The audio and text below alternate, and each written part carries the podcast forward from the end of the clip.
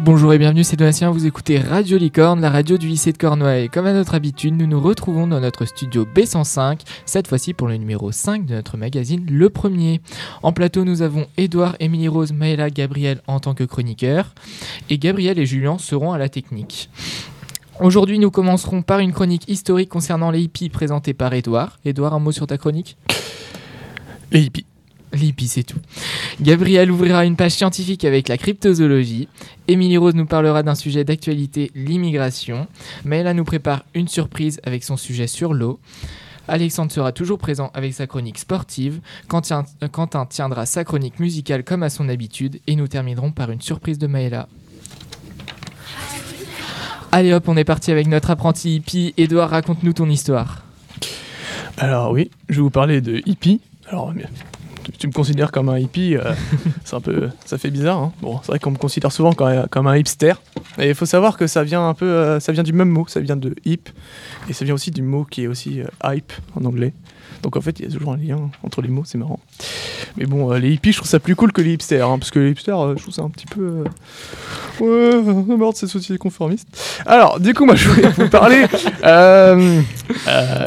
du mouvement hippie aux États-Unis. Alors, aux États-Unis, le mouvement hippie débuterait pendant les années 1960. Ce mouvement est apparu dans un contexte de contestation et de remise en cause de certaines choses, comme par exemple la guerre du Vietnam tristement connue, la ségrégation raciale dans certains États, notamment les États du Sud, et la American Way of Life. En fait, c'est euh, l'idée que euh, l'Américain, le bon Américain, euh, pour réussir sa vie, euh, doit trouver un travail, gagner de l'argent, avoir une famille, et avec tout ça, chercher le bonheur. Les hippies trouvent ça euh, un peu euh, conformiste. Les hippies cherchent aussi à fuir la société de consommation pour des valeurs plus écologistes et égalitaires. Un peu comme les gens de la ZAD. Ouais, Peut-être. Peut-être. C'est peut-être un peu ça. Dans les années euh, 50, on retrouvait euh, déjà ces idées, hein, c'est un peu ce qui a inspiré les hippies. On retrouvait ces idées dans un mouvement littéraire, littéraire pardon, euh, de la Beat Generation, avec par exemple euh, un livre assez connu, euh, On the Road, sur la route. De Black M? Faut suivre, je parle d'un livre. c'est un livre de Jack Kerouac. J'espère bien le prononcer parce que c'est un américain. Livre ayant ensuite été adapté au cinéma en 2012 par Walter Sale, avec euh, par exemple euh, Kristen Stewart ou encore euh, Viggo Mortensen du Seigneur des Anneaux. Mais bon là, là, je pense que je me trompe un petit peu de chronique parce que ça c'est plutôt la chronique cinéma qui appartient plutôt à Matteo. Sinon, du côté de la musique, le mouvement hippie est souvent associé au rock psychédélique et non pas à Black M. Eh oh, me mâche pas le boulot. Tu viens de dire que le cinéma était le domaine de Mathéo, et bien la musique c'est mon domaine à moi. Oups, désolé. Euh, alors oui, pour ce qui est de la musique, Quentin nous en dira plus tout à l'heure. Mais tu peux nous parler un petit peu de la guerre du Vietnam?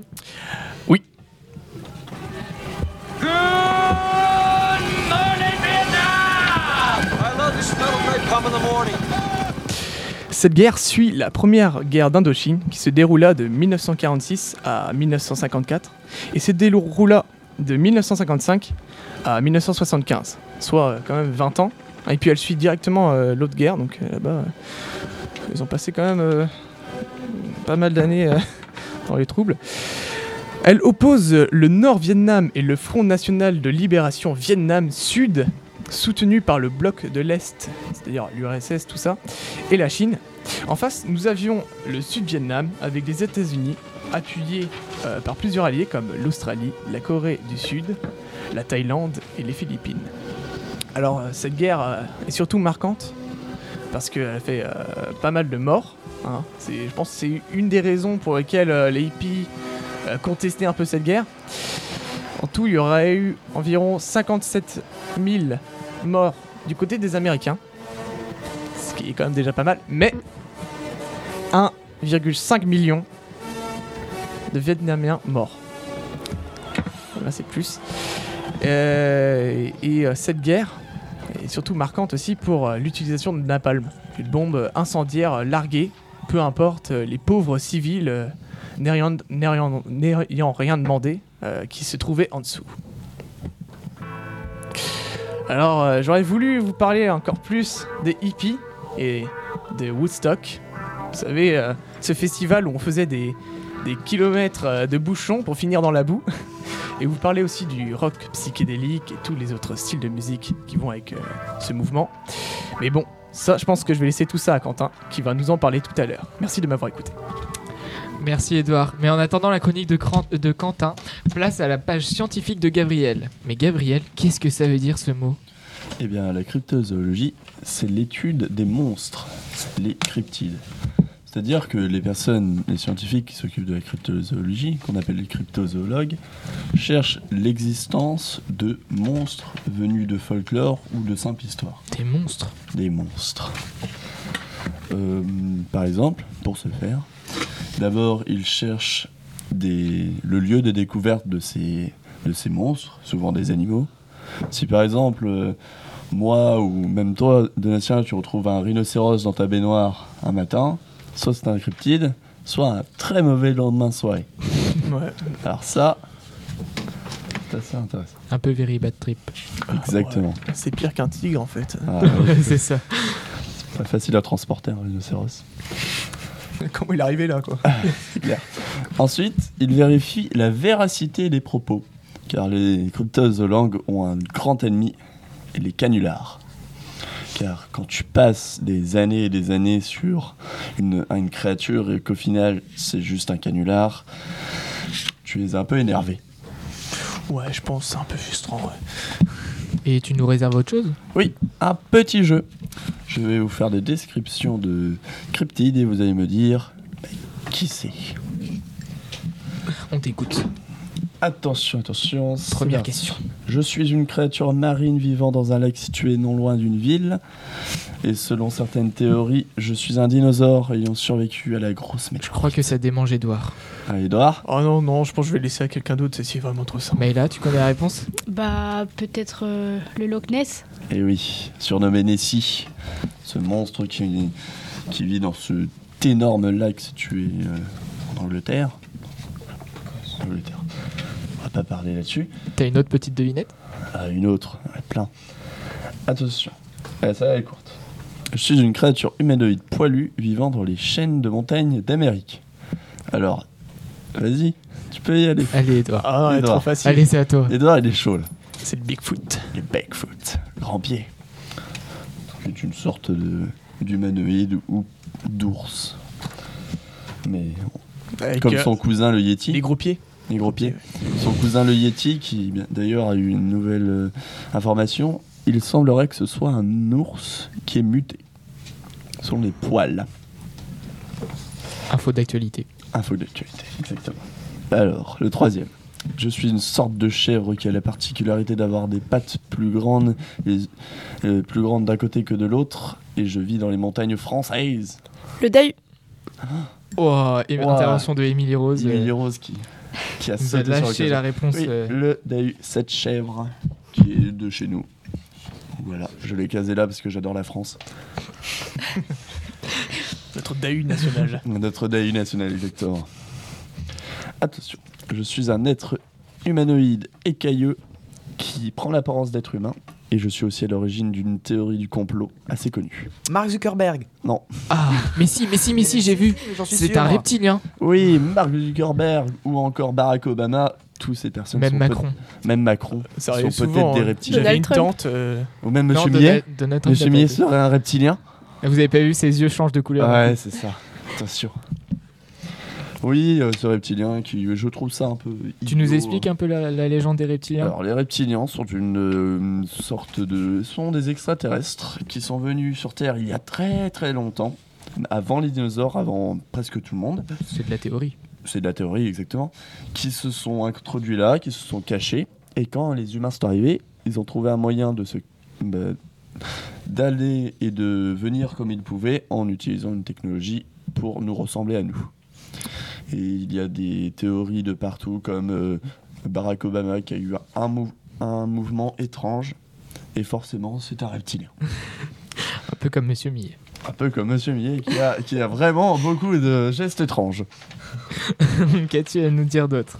Alors, qu'est-ce que j'ai à vous dire d'autre? Oui, j'en ai plusieurs. Je suis une créature du folklore amérindien. Je suis la représentation de la famine et pour me transformer, il suffit d'une seule chose, manger des humains. Aucune idée. Dit quelque chose, mais euh, j'ai pas T'as une idée, Maëla? Celui-là est compliqué, Non, je pas suis du allé tout. chercher. Émilie Rose? Aucune idée. Et toi, Edouard Bon, bah, on donne plus. notre langue au chat. Le Wendigo. Ou en. Ou au pluriel, le Wendigo Wack. Alors non, déjà on dit, on dit when did he go? Hein, Déjà tu parles pas très bien anglais. Alors non, c'est, c'est, je sais lire jusque-là. Le Wendigo, euh, une créature affamée, toujours affamée, qui aussi se cache parmi les humains, mais eux, ils ont un- une chose qui les différencie, les yeux rouges. Ils ont les yeux rouges, Mmh. rouge sang. Ils ont faim. Tu nous fais une dernière? Allez, la dernière. Allez, la dernière. La dernière, elle est un peu, un peu spéciale. Je suis une plante vivant à Madagascar qui, selon la légende, serait une sorte euh, d'arbre ressemblant à une agave. Voilà. Mais qui mange euh, tout ce qui lui arrive trop près. C'est-à-dire humains, vaches. euh. Il y a eu des, des, des chariots aussi qui se sont fait manger par cet arbre. Non, pas les chariots. Ah si, les chariots. Alors celui-là, il est très spécial. C'est un... Une idée Déjà je sais pas ce que c'est une agave donc. euh, Ah, ah, c'est une plante qui donne du sucre. Voilà. Ah. C'est pour ça naturel, que c'est pour ça qu'il est. Tu trouveras du sirop d'agave. euh, voilà. C'est Mm. comme, euh, C'est pour ça qu'il mange. comme l'érable. Donc en fait, c'est l'arbre mangeur d'hommes de Madagascar. Et il n'y a même pas de nom à ça. Ouais. Ah parce qu'on trouve euh, Bigfoot, euh, mais là, euh, l'arbre Ah mais mangeur. là, là ils ils sont pas embêtés. hein, une Non, mais théorie. à pas- partir du moment où tu as une chose qui peut te manger mais qui bouge pas, ah, moi je suis bien. moi je reste chez moi. Je, je vous le dis. Voilà.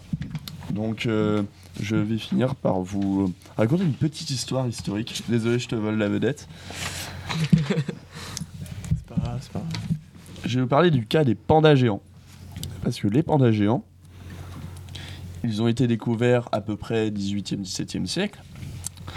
Et on voulait les ramener en Europe. Sauf que c'est pas facile à transporter ces grosses bêtes. C'est comme, c'est comme des pandas mais en plus grand. Ouais, voilà, c'est des pandas. Et à ce moment-là, et ben, quand ils arrivaient en Europe, ils étaient morts. Forcément, c'est compliqué.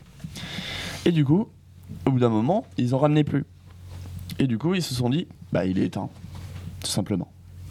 Mais en fait, en- dans les, dans, au 19e siècle, un, une- un explorateur a retrouvé les pandas. Donc, on peut dire qu'entre le 17e siècle et le 19e siècle, un être qui ressemble à un ours a réussi à se cacher. Quand même, pendant à peu près euh, 200 voire 300 ans. Donc c'est quand même assez incroyable. Et donc je finirai par vous dire que si on trouve pas des pandas, qu'est-ce qui peut se cacher? Merci, Gabriel. Émilie Rose, nous sommes au mois d'avril. J'imagine que tu vas nous parler de l'immigration des oiseaux. Euh, Ah non, c'est pas ça? Non, pas exactement, non. Bonjour d'abord pour commencer. Et je vais parler d'un sujet qui est devenu une obsession des sociétés européennes, non pas l'émigration des oiseaux, mais des Européens vers l'Afrique du Nord, donc le Maghreb. Des témoignages du 19e siècle révèlent que le Maghreb, tout comme les, les colonies outre-Atlantique, attirait de nombreux sujets italiens, français, espagnols ou grecs qui fuyaient la misère. Des lettres notamment ont été retrouvées, dont une rédigée en 1832 par Mohamed Raznadar le trésorier, un esclave d'origine grecque montrant fidélité à son maître, le vizir, soit le principal conseiller des gouverneurs ottomans de Tunisie, afin qu'il l'accueille au pays en tant qu'esclave. De simple trésorier, il est devenu Premier ministre au début des années 1880, au seuil de la colonisation de la Tunisie par la France. Donc des Italiens, Maltais, Britanniques, Français et autres Européens se précipitent à Tunis, mais aussi à Alger ou Tripoli pour y faire des affaires plus ou moins légales dans le commerce, la, pêche de corail, pardon, voire dans la contrebande, de tabac, d'armes, de café. Les questions auxquelles je vais répondre, mais que s'est-il passé entre les temps des esclaves comme euh, Raznadar pardon, et nos temps contemporains marqués, surtout depuis les années 50, par les migrations africaines en Europe Et comment le Maghreb a-t-il évolué d'une région qui suscitait et contraignait les déplacements de nombreux voyageurs à un passage vers la Méditerranée et le continent européen Les puissances économiques, d'abord, ont pris peu à peu contrôle des marchés et des économies africaines, puis viennent les abolitions formelles de l'esclavage à partir de la fin des années 1840 pardon, en Tunisie et en Algérie. Puis la lente disparition des traites serviles, d'abord en Méditerranée, puis de l'Afrique de l'Ouest vers le Maghreb. La colonisation de l'Algérie en 1830, puis de la, Tunisie dès 1881, du Maroc et de la Libye dès le début des années 10, peu avant que n'éclate la Première Guerre mondiale. Il y eut aussi l'installation de colons européens jusqu'en 62 en Algérie, lorsque le pays fut déclaré indépendant et que les pieds noirs le quittèrent massivement pour s'installer dans Paris. Et enfin, les migrations économiques de travailleurs maghrébins et africains après la Seconde Guerre mondiale pour renouveler les économies des anciennes puissances colonisatrices. Ces migrations sont le fruit d'une mise en dépendance économique, de nouvelles migrations de travail, d'exploitation et de domination coloniale et post-coloniale. En prenant en compte ces faits historiques, les migrations actuelles du sud vers le nord ne peuvent être perçues comme de prétendues invasions ou un soi-disant grand remplacement comme certains veulent le faire croire. Merci Émilie Rose. Il a fait beau tout le week-end et je crois que ça a donné soif à Maëla qui s'est intéressée à ce qu'elle buvait. Maëla, à toi. Oui, merci Donatien. Alors c'est vrai que qui dit printemps dit été et qui dit été dit plus d'eau. Alors je ne vous étonne sûrement pas en vous disant que l'eau est une ressource vitale dans le monde. Avant de vous faire découvrir les différents types d'eau, je vais vous parler de sa situation sur la Terre. Alors ce n'est pas nouveau et je pense que vous le savez, mais l'eau est très inégalement répartie sur Terre et est une grande source de conflits aujourd'hui. Certaines régions rencontrent même des situations très critiques. On parle alors de stress hydrique. Donc le stress hydrique, c'est quand la demande en eau est plus forte que les ressources euh, qui sont disponibles. En plus des risques de pénurie, les hommes, donc euh, nous-mêmes, sommes confrontés à un autre problème. Aujourd'hui, la quantité d'eau sur Terre diminue grandement. Et quelle est la cause de ce problème? Eh bien, la pollution, bien sûr. Je ne me suis pas aventurée dans ce sujet, mais qui sait, peut-être dans une prochaine émission. Parlons maintenant des types d'eau. L'eau de source, l'eau minérale et évidemment l'eau du robinet qui fait encore beaucoup parler. Mais quelles sont les différences entre ces trois eaux, Maëla Alors pour commencer, parlons de leurs origines. L'eau minérale et celle de source sont d'origine souterraine. L'eau du robinet pro- provient, elle, de différentes surfaces, comme la pluie. Dans l'eau du robinet, il y a donc un traitement chimique obligatoire qui n'est pas exigé dans les autres types d'eau. Cependant, l'eau du robinet est consommable malgré beaucoup d'appréhension de la part de certains. J'ai travaillé avec la CLCV, qui est une association de défense des consommateurs qui possède un secteur d'eau. Nous recevons donc aujourd'hui Christelle. Bonjour Christelle. Bonjour. Alors, tu fais partie de la CLCV depuis combien de temps? Oula, moi ça fait 30 ans que je suis à la CLCV. Ah oui, ça fait un bout de temps quand même. Ouais. Et quel est ton rôle alors euh, au sein de cette association? Alors, je suis salariée, je suis juriste, donc euh, je reçois les personnes qui ont des litiges de la vie quotidienne euh, avec leur banque, leur assurance, leur opérateur de téléphonie, des choses comme ça. Les locataires qui ont des problèmes avec leur bailleur. Et on fait de l'information aux consommateurs et on aide à régler les litiges, on fait de la médiation et on peut les aider à aller jusqu'en justice si besoin. Mais euh, qu'est-ce que ça veut dire euh, CLCV Alors, le C, c'est consommation, le L, c'est logement et CV, c'est cadre de vie. D'accord, merci. Alors, peux-tu nous expliquer comment la CLCV sensibilise la société sur la consommation de l'eau? Alors, nous avons, comme tu l'as dit, un, groupe O, c'est-à-dire un, groupe de bénévoles qui réfléchit sur ce- cette question et qui propose après des actions et des animations, et notamment notre animation phare dans le domaine, c'est ce qu'on appelle le bar à eau. Donc, c'est un peu un, un kimgou de l'eau, c'est-à-dire qu'on fait goûter les trois eaux que tu as citées, l'eau du robinet, l'eau de source et l'eau minérale. Et il faut deviner quelle est laquelle et voir si les personnes ont perçu une différence dans le goût. Et on va y jouer aujourd'hui? Oui, oui, c'est prévu en fin de plateau, pas de souci. Euh, alors, comment réagissent euh, les gens après vos interventions? Sont-ils plutôt euh, positifs ou alors ont-ils encore des appréhensions euh, sur l'eau? Il y a les deux. Hein, euh, C'est assez vrai. mitigé. Oui, c'est assez mitigé. Euh, en moyenne, la- à peu près la moitié des personnes reconnaissent l'eau du robinet. Et en général, c'est celles, ceux et celles qui la boivent. Les personnes qui ne boivent pas l'eau du robinet, en fait, ne la reconnaissent pas. Et du coup, ça leur met un doute sur le fait que pourquoi ils la boivent pas. Et euh, c'est vrai que ça peut les persuader à essayer de la boire, même s'il reste des réticences. Et on les comprend sur notamment la pollution, la présence éventuelle de nitrates, etc. Et c'est pour ça justement qu'on sensibilise les personnes pour continuer à se battre pour améliorer la qualité de l'eau du robinet. C'est ça notre objectif, pour que tout le monde puisse la boire. Donc vraiment, votre but, c'est de faire boire l'eau du robinet euh, au plus de monde possible. Tout à fait, parce que c'est l'eau la moins chère, de toute Évidemment. façon. Voilà, on a calculé que ça revient à 100 fois moins cher que l'eau en bouteille. En une année? Oui. Ça fait des économies euh, importantes. C'est l'eau la, la plus sûre, puisqu'elle est contrôlée quotidiennement. hein. C'est le, le maire qui est responsable de la qualité de l'eau dans sa commune. Et il y a des analyses en continu pour être sûr qu'il n'y ait pas de pollution. S'il y a une pollution, l'eau est coupée tout de suite.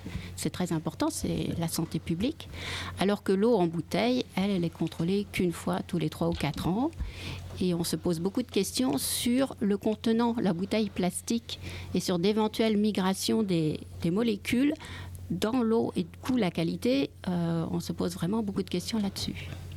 D'accord. Alors, as-tu euh, d'autres arguments euh, à nous donner pour que nous aussi, nous ayons envie de boire l'eau du robinet?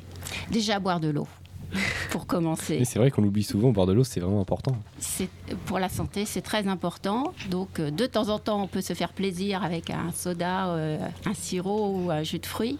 Mais la boisson de base, ça reste l'eau. C'est important pour euh, notamment éviter l'obésité, les problèmes de santé. Euh, L'eau du robinet, c'est moins de déchets. Il y a zéro déchet. hein. Alors que les bouteilles en plastique, euh, ça fait des millions de bouteilles qu'on consomme chaque année et qu'on jette au recyclage, etc. euh, qu'il faut porter, qu'il faut mettre au tri. voilà, donc acheter l'eau en, euh, en plastique, ça coûte plus cher, ça pollue plus. Il y a le transport par les camions, on l'oublie aussi, tous ces packs d'eau qui arrivent par camion. L'eau est beaucoup plus sûre, ça je vous l'ai dit, elle est, contrôlée toujours. J'attire l'attention aussi sur l'eau minérale. Euh, il y a beaucoup de publicité pour l'eau minérale, notamment l'aspect minceur. Euh, il faut faire attention, l'eau minérale, au sens strict, elle n'est pas potable. C'est une eau normalement qui est sur prescription médicale. Donc en boire de temps en temps, il n'y a pas aucun souci.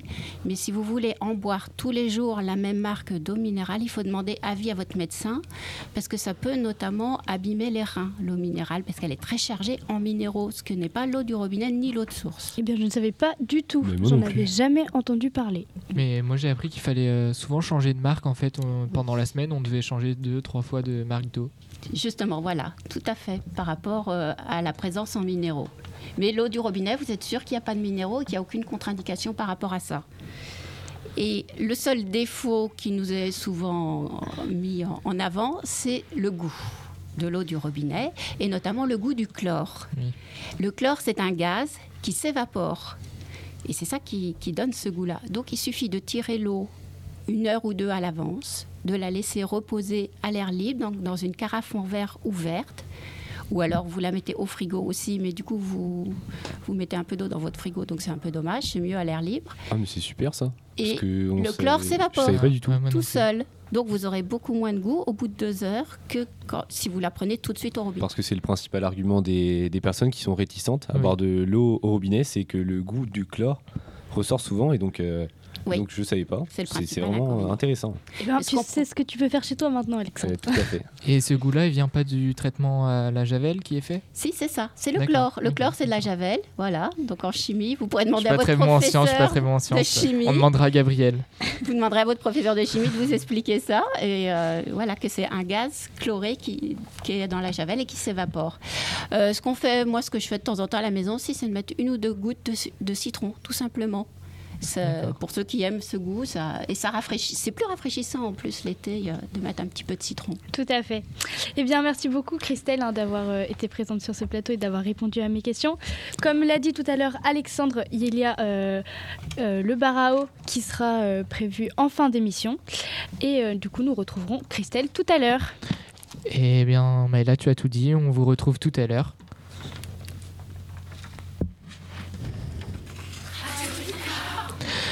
Alors, euh, par ces températures, euh, Gabriel, notre sportif préféré, euh, a fait fonctionner son cœur.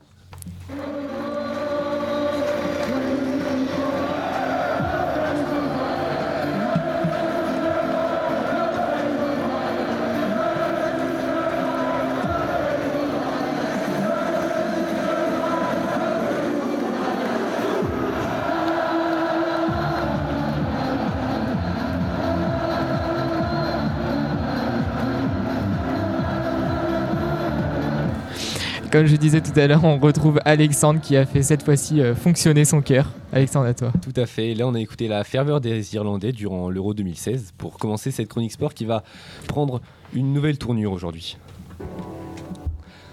Alors, euh, je vais laisser parler mon côté sentimental. Et qui de mieux que la môme pour m'accompagner dans ma déclaration Oui, aujourd'hui, je vais déclarer ma flamme au sport, le vrai sport. Dans ses bras, qu'il Me parle tout bas. je vois la vie en rose. Les violons. hein.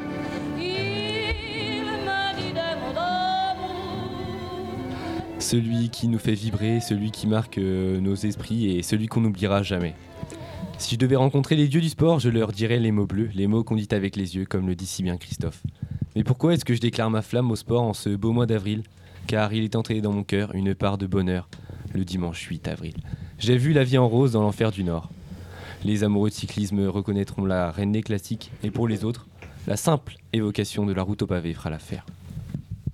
Et dès que je l'aperçois, Paris-Roubaix, alors je sens dans moi mon cœur qui bat. L'amour c'est simple, comme une attaque de Cancellara. L'amour c'est simple, comme une chute de 40 coureurs sur les pavés pleins de boue, et on est aux portes de l'enfer. Ils sont 29, parmi lesquels la trouée d'Arambert, la plus mythique, longue de 2 km 400. Entre la trouée d'Arambert et Paris-Roubaix, c'est lui pour elle, elle pour lui dans la vie, ils se le sont dit, jurés pour la vie.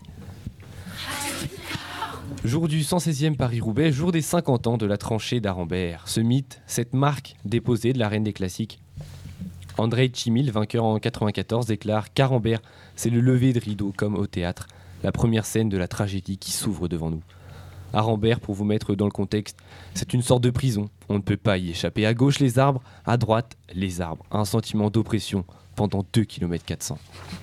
Mais discret, discret le futur vainqueur de l'édition quand ses principaux adversaires attaquent dans cette tranchée rendue humide par l'averse matinale et boueuse par le passage des tracteurs dans la semaine.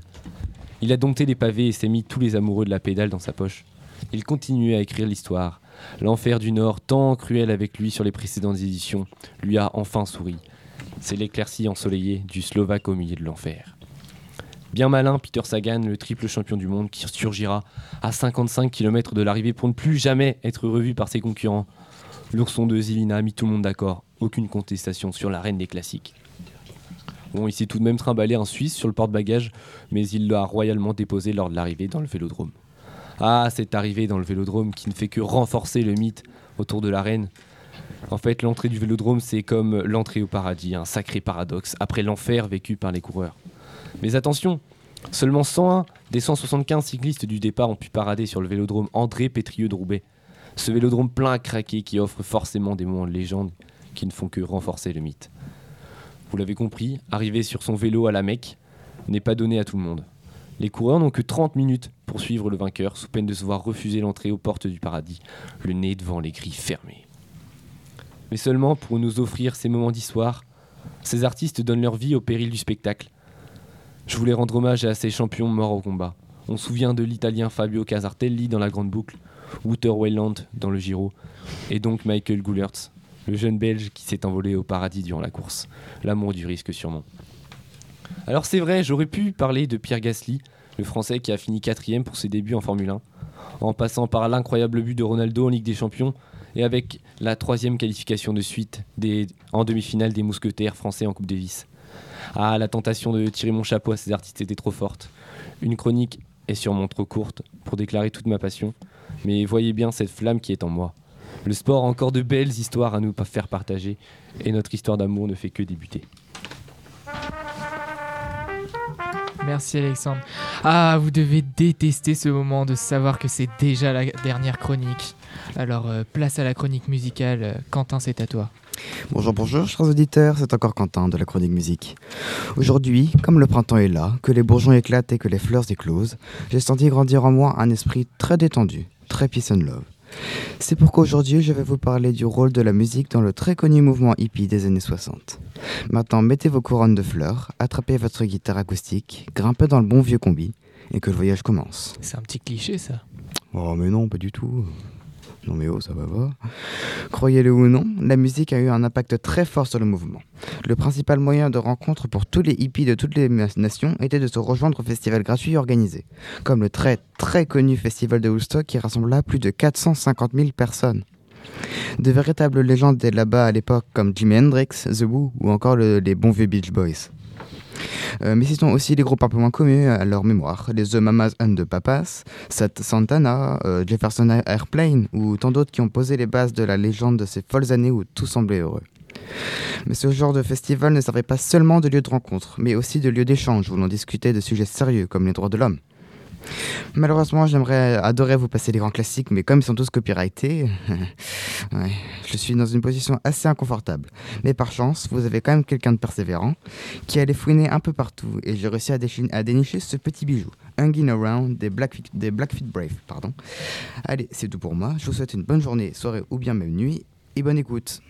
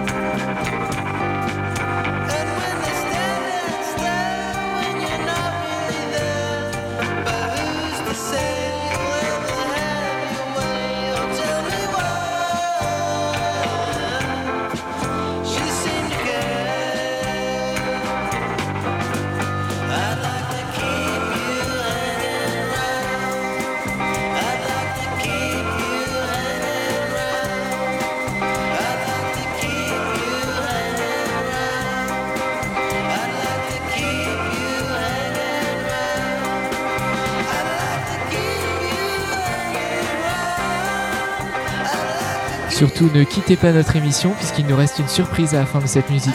À tout à l'heure.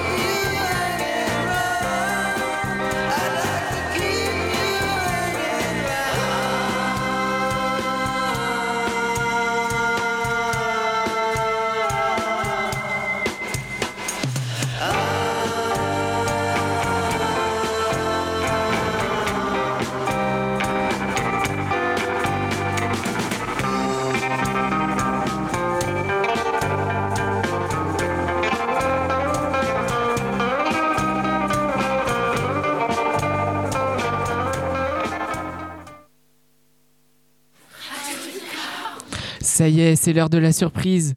Mais qu'est-ce que tu nous réserves, Maëla?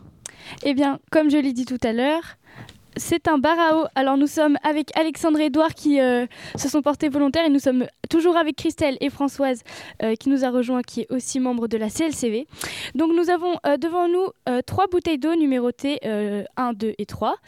Euh, nous allons vous faire goûter chacune de ces eaux et vous allez essayer de deviner laquelle est l'eau du robinet, laquelle est l'eau de source et laquelle est l'eau minérale.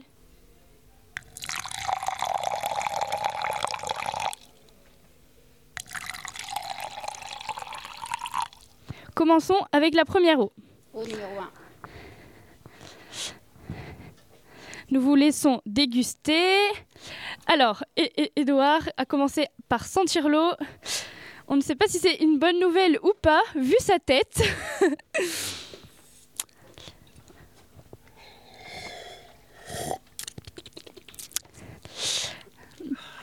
Ah, alors, alors, alors.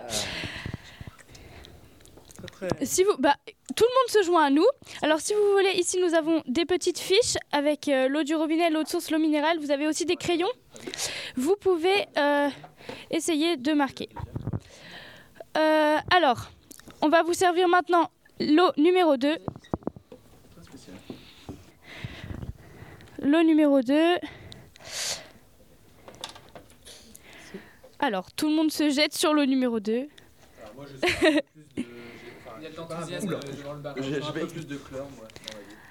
Ah, Monsieur Millet sent un peu de chlore.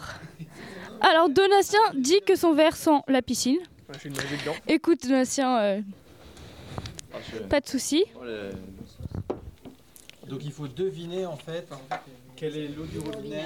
L'eau de minérale et l'eau de source. Oui, c'est ça. Pas de- je pense que bon. hein. Je suppose que la piscine n'est pas un bar à eau. Parce que... Le numéro 3 maintenant.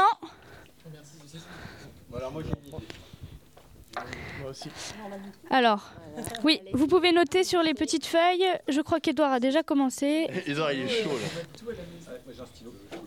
Émilie Rose? Ah, tu n'as pas encore Ah, tu n'as pas encore goûté l'eau 3. Celle-là, elle est plus. Alors, alors, verdict.